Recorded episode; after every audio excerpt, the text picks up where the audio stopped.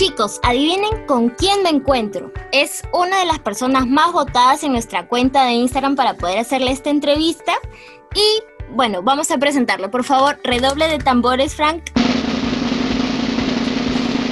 Y es Abel Palomino. Abel, cuéntanos por favor cómo estás y gracias por aceptarnos la invitación. Hola, muchas, muchas gracias. Sí, este, efectivamente estoy bien. Ahora estoy justo eh, por mi ciudad natal, estoy por Huánuco, aproveché este tiempo para poder venir y quedarme, ya que hay trabajo remoto, ¿no? Entonces sí, estoy bien y muy contento de, poder escucharte. Para la gente que recién nos escucha, pues Abel es actor en formación, es docente también, pero este joven, porque eres joven, también ha tenido la oportunidad de dirigir, ¿cierto, Abel? Sí, quiero agradecerte por la generosidad de joven.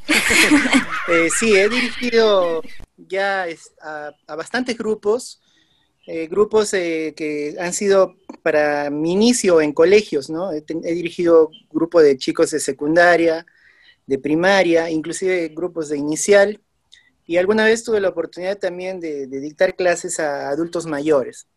Es genial, súper genial. Abel, tú alguna vez me contaste que tú tenías un público ya ganado allá en tu, en tu tierra natal, como dices que estás allá en Huánuco. Eh, ¿Cómo así se dio esto? Eh, tal vez fue actuando, fue dirigiendo. ¿Nos podrías contar un poquito, por favor? La historia comienza cuando yo ya estaba en la universidad y pude tener la osadía de poder dirigir a un grupo de colegio recomendado. Cuando empecé en ese colegio, eh, rápidamente tuve eh, la aceptación de los alumnos con los que pude hacer unos pequeños montajes muy cortos, de 5, 10, 15 minutos, y mm. empezamos a participar. Y eh, gracias a Dios, en el cuarto año en el que estaba participando, pude ya, con la experiencia previa ¿no? de esos cuatro años, presentar un elenco más fornido y poder ganar algunas de las, de las competencias. Ya posteriormente a eso empecé a, crear eh, un público gracias a esos alumnos que ese mismo público es el que empezó a seguirme. Yo me cambié de colegio, o sea, estuve trabajando en otro colegio, igual formé otro nuevo, nuevo elenco, ese nuevo elenco también empezamos a, hacer lo mismo, presentaciones en los que iban sus papás, sus primos, y ya también venían los del otro colegio porque empezaron a reconocer el, el trabajo que íbamos haciendo, ¿no? Hasta que ya di el salto en, crear mi propio elenco de teatro con amigos que también eran amantes del teatro. Y este, podíamos asegurarnos ya el público porque se había formado tanto en, los colegios que había enseñado, que enseñé como en cuatro colegios aquí, más el público de, una parroquia a la que nosotros también asistíamos como, un grupo parroquial y, formamos ahí también un elenco. Eh, nos dieron la venia de dirigir una obra más grande, que era Jesucristo Superstar. Eh, la primera vez que lo hicimos contamos con solamente 30 actores y en la tercera vez ya éramos más de 50, incluyendo músicos. Y esa fue la aventura. Este, creo que la, que la mayor fuerza de, de, la creación de un público es la voluntad del artista, ¿no? de no rendirse. Gracias a Dios, ya estamos tratando de sacar un nuevo proyecto por aquí junto con mis colegas y, contamos ya con la seguridad de que el público nos va a respaldar. Es un público que nosotros mismos creamos. Claro, o sea, ya viene gente de tiempo siguiéndote entonces, o sea, no solamente por ser profesor, sino por todas las obras que has ido sacando poco a poco. Sí, efectivamente, hemos tenido bastante acogida en los distintos momentos o periodos que nos tocó poder presentarnos. También han habido momentos en los que nos hemos quedado con, las salas vacías y el actor comprometido, no importa si hay o no hay público, tiene que seguir actuando, ¿no? Claro, el respaldo del público siempre va a ser una de las cosas más importantes, creo yo, para poder sacar una obra. Y si no, pues igual, como dices tú, el actor tiene que continuar así, haya público o no haya público. Pero ¿Tú nos puedes contar un poquito de cómo fue la primera vez que dirigiste una obra? Em, la primera obra importante, me gustaría contarte. Una de las obras más importantes que fue, por ejemplo, Jesucristo Superstar, la primera temporada, le podríamos decir, no contaba con la experiencia de tener un jefe de escena, ¿no? Porque dado que es una obra que involucra a más de 50 actores, tener en cuenta que las entradas y las salidas puede confundirlos a ellos, siempre es bueno tener a un jefe de escena que, sepa ordenar a los actores antes de su entrada, ¿no? Otra es que, por ejemplo, teníamos fallos técnicos eh, en referencia al sonido, porque eh, como era un musical y era música en vivo, cantantes que, eran realmente cantantes, no eran simplemente actores aficionados, tuvimos el, problema de que uno de los micros se le bajó la batería o se le desconectaba. Uy, y, en el momento de la escena es terrible, pues, que te pase eso, ¿no? Y son cosas no previstas que, que a veces nos hacen también ganar experiencia, ¿no? Claro, entonces bueno, de todas formas de los errores se aprende, ¿no? Porque uno no se espera que a la primera todo le vaya perfectamente bien, pero como tú dices, pues tal vez faltaron algunos apoyos, pero definitivamente eran puntos para mejorar ya en las próximas ediciones, poco a poco, de todas las obras que, que ibas a tener más adelante, ¿no? Yo trabajé el año pasado perdón, sí, el año pasado trabajé este, con el director Francisco Cabrera, que actualmente, el actor y director Francisco Cabrera, que está haciendo ahora trabajos audiovisuales, ¿no? En tiempos de pandemia. Eh, me vi una oportunidad única para aprender ya de alguien que está en el medio, de alguien que ya ha dirigido antes, ¿no? Y pude ahí sentir el rigor, el rigor de una persona estricta que quiere todo perfecto, entonces, como asistente de, dirección de, Francisco, aprendí muchísimo. Aprendí a organizar los ensayos, a organizar todo lo referente a los espacios, aprendí a, manejar este, gente para escenografía, aprendí a manejar gente para luces, eh, aprendí a hacer audiovisual, aprendí a, manejar este, ya un grupo humano mucho más grande, ¿no? Y más profesional, porque también tenía que ya lidiar con actores del medio, actores profesionales. Entonces, esa experiencia del año pasado para mí fue invaluable. Yo agradezco mucho a Francisco Cabrera por la oportunidad que me dio. Inclusive ahora último también me llamó para seguir trabajando, pero tuve que decirle que no, lamentablemente por, el, por la pandemia, ¿no? también tengo familiares que están dentro del riesgo. Tuve que decirle que no, eh, pero sí él recuerda con cariño también el, trabajo que hicimos, ¿no? Que, que, de verdad te encantó y, y, este, me dejó a mí mucha experiencia. O sea, hoy puedo decir que ya no hay obra que vaya a dirigir que me asuste, porque después de haber vivido bajo el rigor de, un profesional, es distinta, ¿no? La cosa ya, ya uno está ya como más al tanto de, lo que es un espectáculo real, ¿no? Claro, exacto. Además, también la pandemia, pues, o sea, algunas oportunidades se quitan por, por la pandemia, pero igual en algún futuro las volveremos a retomar, ¿no? Pero bueno, ahora justito que estamos hablando de la pandemia, pues tú sabes que, esto ha afectado a varios sectores, ¿no? A la actuación también.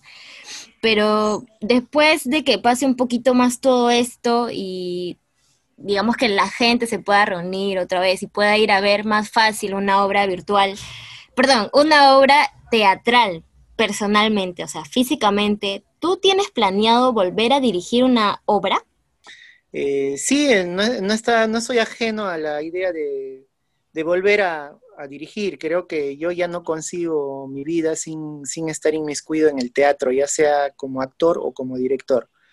A ver, continuando con el tema de lo que es dirección y de tu experiencia, que ya nos ha quedado muy claro todo, toda tu chamba, pues en Huánuco, ¿Tú personalmente crees que es más difícil dirigir a, niños o a grandes? Pero dinos la verdad, por favor, porque a veces las personas piensan que más difícil es los niños, pero quién sabe si puede ser todo lo contrario.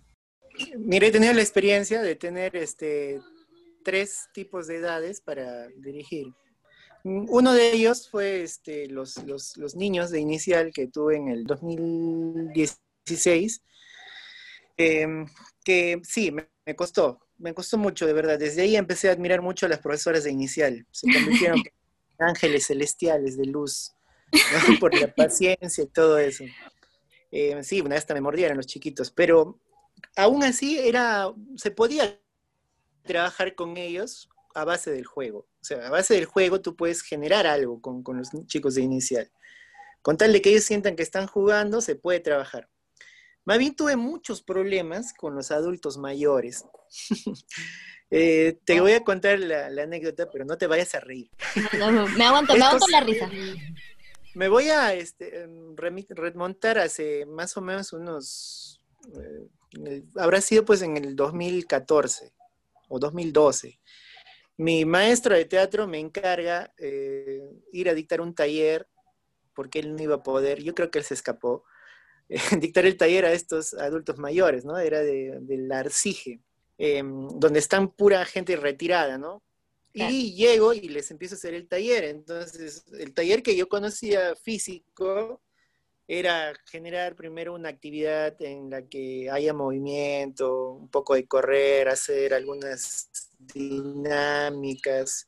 Entonces me di cuenta, no puedo van a salir textos y empezar a, tratar de darle entonación. Les doy los textos y los abuelitos este, trataban de leer, pero no podían, no podían, este, estaban, algunos no podían ver, pues, ¿no? Eh, en otro momento ya cuando por fin se decidió no utilizar textos sino memoria, nada más decirles el texto y que ellos lo digan a su forma, ¿no? Y empezamos a hacer el montaje y de pronto le tocaba al otro señor que estaba sentado para que actúe y entrar, ¿no? Detrás del, del, pequeño teatro que teníamos. Y no salía. Entonces me subo y le encuentro al señor durmiendo, bien dormido. Entonces fue toda una experiencia en la que uno no sabe ya cómo, cómo trabajar, ¿no? Con, con, con adultos mayores. eh, me quedé ya por compromiso todo el mes y al momento de hacer ya la, presentación, tuve que bajar mucho mis, mis ambiciones de, de, poder hacer un trabajo con ellos, ¿no?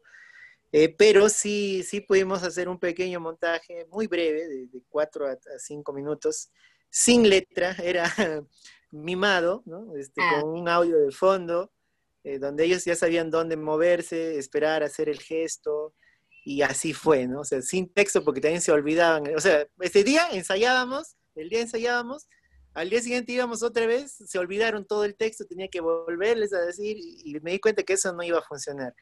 Así que tuve que hacerles trabajar con música y, a partir de eso hacer una pequeña secuencia cómica, ¿no? Gustó mucho, le gustó mucho a, la gente que fue a verlo, pero fue, fue un trabajazo, fue, fue donde más padecí. ¿Cómo el abuelito se va a quedar dormido, pues? Sí, se, queda dormido. sí, se durmió cuando le tocaba actuar. Pero bueno, son, son anécdotas, ¿no? Que, nos hacen también crecer. O sea, ahí aprendí que los adultos mayores han sido para mí mi mayor, mi mayor reto. Sí, claro, ¿no? Uno diría fácil, los, los niños, por lo mismo que son chiquitos, pues hay que manejarlos un poco más, ¿no? Pero ¿A ti alguna vez te ha pasado que antes de salir a alguna escena, un niño así por nervios ya no quería salir a, actuar? ¿Y cómo lo manejaste si es que fue así? Em, recuerdo una vez que un chico este, no quería salir y era, tenía un papel mm, bastante importante, pero la mamá fue la que le hizo salir. ya vaya frente, caramba, le quería pegar y salió de miedo, pues, ¿no? Y ya cuando estuvo ahí lo hizo muy bien. Qué genial, ¿no? Porque es que algunas veces los nervios nos traicionan, es parte de, ¿no? Y pienso que un niño tal vez lo puede tener un poco más complicado, ¿no? ¿Quién sabe? Los nervios, el mismo de, hecho de que la, mucha gente te esté viendo, es, es complicado. Sí, pero también aprendes con el tiempo a, tratar de este, resolver posibles cosas que no funcionan.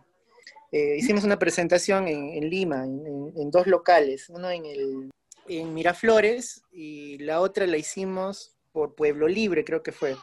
Y este, en esa ocasión presentamos una obra en la que había una escena en la que entraba una vecina que era una de las que contaminaba y ensuciaba, pero en el escenario había como una pequeña grada que justo les había advertido, no se vayan a caer chicos, por favor alcen bien el piecito, si se caen, la, siguen, la continúan, buscan la forma de que no se vea mal, ¿no?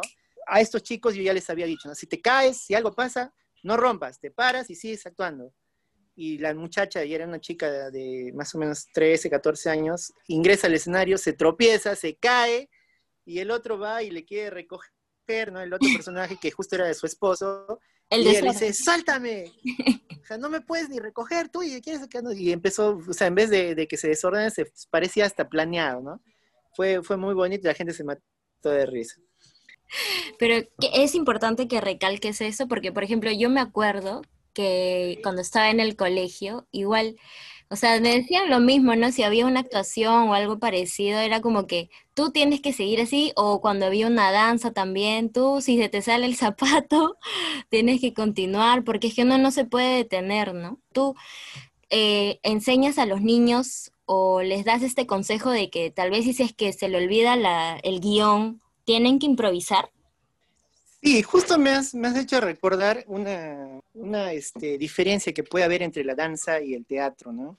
Cuando a los danzas se les cae algún elemento de su vestuario, eh, no hay opción pues a recogerlo, ¿no? es muy complicado de que se pueda recoger a menos que sea un personaje libre, ¿no? Digamos que se cae una cuchara, un vaso, este... Cosas mínimas. ¿Te imaginas ver ¿Te imaginas que, la, obra sea de, un acto único, donde no va a haber telón, donde no va a haber apagón? No se va a quedar pues todo el elemento, toda la obra, el elemento que se ha movido, que se ha caído, ¿no? Ya eso es un distractor para el público. Ejemplo, ¿no? Si algo pasa, alguno de los actores tiene que resolverlo. ¿No? Se cayó algo, este, se apagó una luz. Eh, yo recuerdo mucho al, al, maestro Mario Delgado Vázquez, que estaba dirigiendo la obra los Ernestos, ¿no? basada en la obra de José María Arguedas, Los Ríos Profundos. Y este, como Arena y Esteras había alquilado una carpa de circo para que sea ahí el lugar de las presentaciones, no era para nada un lugar apropiado para teatro, ¿no? Eh, era demasiado expuesto a la bulla, al público, a, la, a, la, este, a los perros, ¿no? Había perros en la calle que en plena función estaban ladrando, se estaban quitando un hueso, no sé, que, de verdad este, distraía demasiado a la obra. Y el maestro Mario Delgado en esa ocasión no solo estaba dirigiendo, sino estaba actuando como si fuera el mismo José María Arguedas que estaba leyendo los, los, textos de Los Ríos Profundos, ¿no? había tanto escándalo por los perros que este, la única solución fue que, y por eso es que respeto mucho al maestro Mario Delgado, dijo, ¡alto! Y todos los actores se, quedaron congelados, se quedaron congelados, y Mario Delgado salió de la escena, eh, salió del escenario y les dijo a los organizadores, ¿cómo es posible, por favor, que van a distraer tanto así? Por favor, voten a esos perros, yo no pienso seguir mi espectáculo así. Y como locos fueron a buscar a los perros, que estaba hablando una eminencia, pues. Volvió a su lugar, se sentó y empezó él a decir una parte del texto y los otros actores cobraron vida en ese momento, que habían estado como esculturas. Entonces, a eso me refiero, a la forma de solucionar un problema, sea cual sea. Ahora vamos con la última pregunta, Abel, que es, ¿qué mensaje tú le quieres dejar a las personas que tal vez en un futuro quieren intentar dirigir obras teatrales, ya sea para niños, para adultos? ¿Cuál es el mejor consejo o lo primero que deben tener en cuenta para poder dirigir una obra teatral? El consejo principal que les doy es que se tiene que leer y estudiar mucho, conocer mucho de las obras, investigarlas, no quedarte en el autor, quizá este, poder viajar, conocer este, otros tipos de montajes que se han hecho. Eh, creo que una de las formas de aprender a dirigir es justamente atreviéndose a hacer cosas nuevas mientras más cosas nuevas, mientras más obras trates de, estrenar, eh, vas a tener mayor experiencia y, también vas a tener un mayor respaldo a tu trabajo, ¿no? Ah. Ese es uno de los consejos que les daría a los chicos que, que pretendan hacer dirección, ¿no? Investigación, mucha investigación. Eso es todo, Arianita. ok, muchísimas gracias. Eh, pues sí, es importante leer siempre, es importante informarse, es importante estar al tanto también de lo que pasa. No solamente el arte sirve para, para llenar nuestra alma, ¿no? Sino también para, para ser agentes de cambio y poder revolucionar lo que esté a nuestro alcance, como dices tú. y bueno, hemos llegado a la parte final de esta entrevista. Bueno, muchísimas gracias por aceptarnos la invitación, porque las veces que, que, hemos querido contactarte para entrevistarte siempre nos has aceptado y de verdad que esperamos que se vengan grandes éxitos para ti, para que crezcas profesionalmente, para que seas director, ya te vamos a ver seguramente en una obra. Igual, muchísimas, muchísimas, muchísimas gracias. Muchas gracias a ti, Arianita, y siempre a tu servicio. gracias.